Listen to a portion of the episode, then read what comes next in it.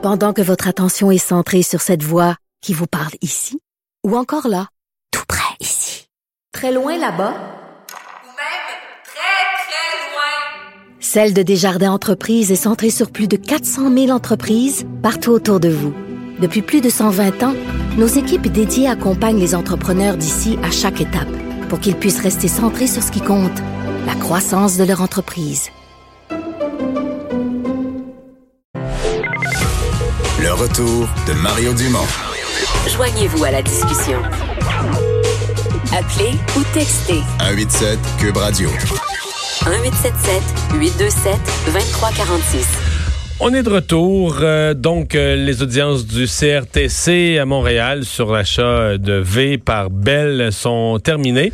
Euh, c'est terminé, en fait, avec Pierre-Carl Pelado qui s'est adressé aux médias. Oui, s'est adressé aux médias, le chef, donc le président et chef de la direction de Québécois, qui était là en opposition à cet achat bon, possible de V par Bell, dont, ben, enfin, dont, dont, on discute aujourd'hui aux audiences du CRTC.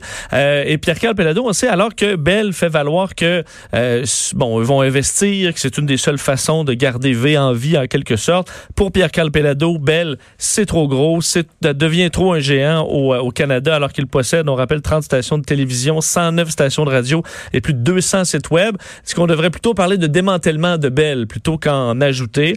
Euh, et euh, il a parlé des médias, aux médias du passé, hein, parce que des décisions passées du CRTC qui amèneraient, si on se fie à ces décisions-là, à un refus. On peut écouter un extrait de Pierre Calpelado au moment où effectivement ils ont voulu acheter Astral, ils ont refusé les conditions de licence et la transaction a été refusée. Et le passé, si le passé est garant de l'avenir, nous allons faire face à la même situation. Il n'y a rien de nouveau là. C'est pas une question, une construction intellectuelle. Ce sont des faits, des gestes qui ont été posés dans le passé et qui vont se reproduire, compte tenu encore une fois de la domination plus importante qui existe aujourd'hui que celle qui existait antérieurement. Bon, alors évidemment, est-ce que le CRTC ira pour euh, disons, euh, l'environnement concurrentiel, est-ce qu'ils vont... Euh, on sait que Bell a quand même eu une bonne écoute au CRTC dans les dernières années également sur d'autres d'autres dossiers. Alors, ils devront trancher sur une question pas nécessairement facile, mais importante sur le paysage médiatique québécois. Parlons du virus, le COVID-19. Oui. Hein? Tu vois, tu t'adaptes. Je l'ai bien nommé, je m'adapte. Euh, là, euh, qui a eu un impact, entre autres, sur un événement sportif. Puis euh, quand on entend la nouvelle ce matin apparaître, puis sur Internet, je l'ouvre. Puis quand tu vois la date, ça nous ferait prendre conscience de, la gravité de ce qui est en cours. Effectivement, parce que euh, c'était prévu le 19 avril prochain, le Grand Prix de Chine, quatrième événement de la prochaine saison euh, de Formule 1. Et euh, on, bon, s'inquiétait, est-ce qu'on devrait annuler, est-ce qu'on devrait reporter? Bien, finalement, la décision a été prise par la FIA, la Fédération internationale de l'automobile, de reporter l'événement à une date qu'on ne connaît pas là, au moment où l'on se parle. En fait, ça n'a pas été encore décidé en raison de cette épidémie de COVID 19, le coronavirus. Euh, donc, euh, l'épreuve qui doit, devait être présentée à Shanghai est quand même une, une, course importante. En fait, toutes les courses sont importantes pour le Grand Prix de Formule 1. Mais on s'entend que c'est une organisation qui est très importante. Alors, la, la déplacer, c'est pas une décision qu'on a prise à la légère. D'ailleurs, on explique, euh, selon The Guardian, que la Russie, dont ils ont un Grand Prix en fin de saison, le 27 septembre à Sochi, ont refusé de prendre la place. On leur avait demandé, pouvez-vous faire le switch inversé? Euh, ça a été refusé par les Russes. Euh, le Grand Prix du Vietnam aussi est sur la sellette un peu. On verra. Euh, c'est prévu pour le 5 avril. C'est tout près de la Chine. Il y a quand même 15 cas au Vietnam. Alors, est-ce qu'on pourrait le repousser? C'est possible. On étudie le dossier présentement, mais c'est des organisations quand même importantes. Alors que le bilan dépasse les 1100 morts. dans le Côté plus positif, par contre, le nombre de morts par jour a baissé pour une première fois depuis euh, les, derniers jours, là, hier, alors qu'on avait parlé de 108 morts, on est passé de 97, et le nombre de cas rapportés par jour est en baisse aussi maintenant depuis deux jours. Alors, est-ce qu'on atteint ou on approche d'un certain pic, alors que à l'OMS, on est loin de crier victoire, au contraire, on dit que c'est beaucoup trop tôt et qu'il pourrait y avoir des éclosions ou des épidémies ailleurs dans le monde. Alors, on est toujours euh, en, en, en, grande vigilance. Alors, le bilan qui, euh, de, des cas, là, qui est de 40 plus, plus de 45 000 au moment où l'on se parle. Le, le, New Hampshire hier qui a donné un résultat assez intéressant, en tout cas pour garder le suspense dans cette course euh, des démocrates pour savoir qui va affronter M. Trump. Oui, parce que ça va quand même dans le même sens qu'en l'Iowa, c'est-à-dire qu'on va chercher, on, moi, ça donne de l'énergie à la campagne de Bernie Sanders et de Pete Buttigieg. Bernie Sanders qui a donc gagné euh, au New Hampshire avec 26% des voix, mais c'est pas une victoire éclatante. Non, c'est pas fort. Si on considère qu'il est dans sa, qui est dans sa propre cour, là, à, côté, lui, à, côté, du Vermont, c'est ça. Euh, d'ailleurs, en 2016, euh, il avait gagné avec une, pas mal plus grande marge, 60, 60 ouais, ça. Alors, il est suivi par 1 En fait, il a failli se faire battre par Pete Buttigieg, qui a donc eu une bonne, une bonne soirée également hier, le, le, le, donc le, maire Buttigieg.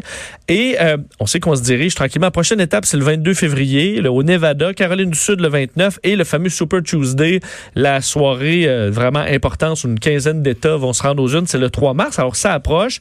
Euh, l'autre qui a une bonne soirée, c'est Amy euh, Klobuchar qu'on a dont on a peu parlé. je pense moins connue des Québécois, la sénatrice du Minnesota, mais là, Claude Butcher, retenez son nom, là.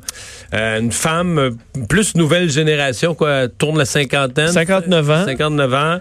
mais, du Midwest ça, c'est intéressant. Une autre région complètement. Mais c'est un coin qui est, qui, euh, que les démocrates ont perdu. Là. Alors, les aider, euh, avoir une personne de, du Midwest, ça pourrait aider, ça pourrait être vu comme très positif pour les démocrates. Elle a eu donc une bonne soirée hier. Elle a dit d'ailleurs, bonjour, je suis, euh, je, bonjour l'Amérique, je suis Amy Klobuchar, je battrai Donald Trump. Alors, on sait qu'elle est encore en mode présentation pour beaucoup d'Américains qui la connaissent un peu moins. Alors, ce sera intéressant de la voir aller. Celui pour qui ça a mal été, c'est encore Joe Biden. Là. Joe Biden. Mal, pas à peu près. Écoute, cinquième place en bas des 10 Fait que là, il est meneur, on dit, il était meneur de la course jusqu'à Noël. Oui, même de loin, on le voyait à ça. Au début de campagne. Il n'y avait quasiment pas d'adversaire. Là, premier, OK. Je comprends que c'était pas des États nécessairement très favorables à lui. C'était pas les meilleurs, mais quand même. Mais pas défavorables non. trans. Là, il finit quatrième en Iowa, cinquième au New Hampshire. Euh, il l'a dit que ce n'était que le début, mais on s'entend, et c'est très peu de, on s'entend le délégué. Donc mais... tout repose sur les Latinos au Nevada mardi prochain et les Noirs, la communauté noire qui présente en Caroline du Sud la semaine d'après. Donc les deux dernières semaines de février, lui, c'est ça passe ou ça casse. Oui, on va voir les deux prochains. Parce qu'il est très populaire dans les Latinos, mais encore plus dans la communauté noire. Mais est-ce que ça suffira? Parce que donc ça, se peut que Joe Biden ne euh, se rende pas à mars, là. Ou du moins très peu. là. Puis Elizabeth Warren. Elizabeth Warren, ça va pas très bien non plus. Mais elle, il y, a vraiment encore plus d'analystes, regarde aux États-Unis, là, puis qui pensent que là, elle, ça, ça, va, ça va plus que mal. Dans la partie très à gauche, euh, il semble avoir un ralliement autour de Bernie Sanders, euh, tandis que les centristes, là, pour l'instant, semblent se diriger un peu vers euh, Pete Buttigieg. Est-ce que ça va durer? Faudra voir, mais assurément que pour Buttigieg, qui se voyait, en fait, on, on le voyait pas si haut il y a quelques temps, était même très bas dans les sondages, là devient une force quand même intéressante. Lui veut avoir un parcours un peu à la Obama, là. donc partir de très loin, monter tranquillement et devenir euh, le héros à la fin. Le héros à la fin. Alors, euh, on veut, veut pas, les démocrates auront le goût à un moment donné de s'exciter pour, pour une candidature. Mais lui va avoir un défi. On, parle de Biden qui a de l'espoir. En, la Caroline du Sud, j'ai plus la date, mais c'est le dernier mardi de février, la Caroline du Sud. Euh, communauté noire importante, surtout pour les démocrates. C'est le 29. C'est le 29, bon. Euh, il y a un défi aussi pour Buttigieg parce que lui, elle va chercher rien chez les Noirs. Euh, Effectivement. en bas de 2 quasiment presque zéro. Même si son directeur de campagne, là, il a pris un noir, il, il, fait, il fait tout là, pour essayer d'aller les rejoindre. Mais je pense pas qu'il peut, qu'il peut gagner dans la communauté noire. Mais d'ici la Caroline du Sud, s'il veut garder son momentum, à mon avis, euh, les Afro-Américains sont assez importants en nombre. Puis pour le Parti démocrate, faut qu'il montre qu'il peut... Mettons qu'il passait pour cent à 5 là, ça montrerait une, existence, la naissance de quelque chose ou qu'eux aussi sont pas insensibles au mouvement. Mais s'il reste, comme on dit, flat, la zéro, ça, ça, va, ça peut devenir un problème pour lui. C'est vrai. En même temps, faiblesse de sa candidature. Oui, il faudra voir si Joe Biden se retire. Ben là, effectivement, alors qu'il est populaire euh, chez les chez les Noirs américains, là, qui va devenir le, meilleur choix. Ouais, ouais, Exact. Bon point. Bonne euh, bonne observation.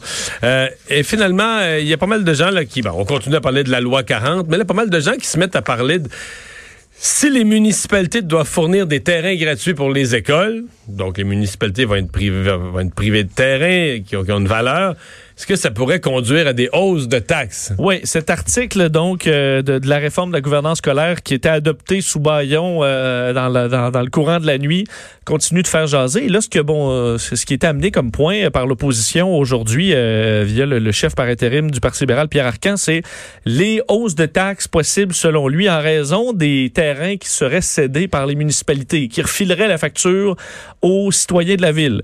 Alors en disant là, vous avez voulu baisser les comptes de taxes scolaires alors que finalement, c'est les taxes foncières qui vont monter. Euh, alors, il a dit refiler, même chose au Parti québécois, Harold Lebel, qui disait refiler tout ça aux municipalités, ça va toucher le compte de taxes des citoyens, et ce n'est pas rien, mais c'est la façon de faire du gouvernement. Mais euh, Vincent, c'est pas, pas, fou, là. C'est un questionnement valable qui va payer à la fin. Mais je veux dire, faut pas charrier non plus, là. Tout ça, tout ce débat-là porte sur le fait que quand il faut construire une école, la municipalité doit fournir le terrain. Oui. Ah, mais là, ils s'en construisent pas tous les semaines, des écoles. Tu sais, dans, bon, je crois pour une immense ville comme Montréal, mais même Montréal, c'est une ou deux par, une, une par année, peut-être, ouais, peut-être à ben, Montréal. La ville n'a pas à, je veux dire, à construire, il donne le terrain. Il donne le terrain. Ça coûte pas à la ville. Euh, mais ça peut coûter, ça, peut la valeur du terrain à la limite, là, mais, mais je veux dire, techniquement, là, si tu construis, là-dessus, François Legault a pas tort quand il dit, ouais, mais là, si tu, mets, mets une école neuve dans un quartier ça va attirer des résidents, ça va donner de la valeur au quartier, peut-être des nouvelles constructions. c'est ce qu'il a répondu. Il a répondu à une école, ça attire des gens, donc ça devrait faire baisser les taxes. Parce hmm. que ça va faire développer des quartiers. Mais si t'enlèves Montréal, là, une ville de banlieue, là, est-ce que tu construis une école sur ah, mettons, à Sherbrooke, là, la ville fournit un terrain, puis il y a une école qui se construit. Mais ben, oui, construis-tu une école par 20 ans, Sherbrooke? Moins que ça, je sais pas, tu comprends? Parce que à les écouter parler, c'est comme si euh, c'était une activité, là, tu comprends, hebdomadaire, là, on construit des écoles. Mais tu sais, donner un terrain pour construire une école dans la vie d'une ville, c'est quand même c'est un phénomène exceptionnel. C'est quelque chose qui, qui, devrait mobiliser tout le monde. On devrait, toute la communauté devrait vouloir trouver un beau terrain bien situé pour construire une belle école. Là, là on est rendu que c'est comme si c'est de la la scrap, hein, on va être pogné pour donner des terrains, pour construire des, dans des écoles. C'est drôle. De, ouais, c'est pas construire un, dépotoir. Là. Je comprends qu'on soit insulté de la façon d'agir. Ça, je le comprends, de la façon d'agir du gouvernement. Puis la nuit, il passe un... Mais, hey, gardons un pied sur terre, là. On construit une école dans la vie d'une ville. Tu parles de Sherbrooke. Mais dans la vie de Sherbrooke, des fois, si on construit une nouvelle école, c'est... C'est la positif. fête. Ben oui. Tout le monde est content. On a un nouveau quartier. C'est plein de jeunes. donner un terrain... Euh, les, les, les, les, taxes vont pas exploser. Ben non. Parce que tu donnes un terrain une fois. Oui, euh, oui.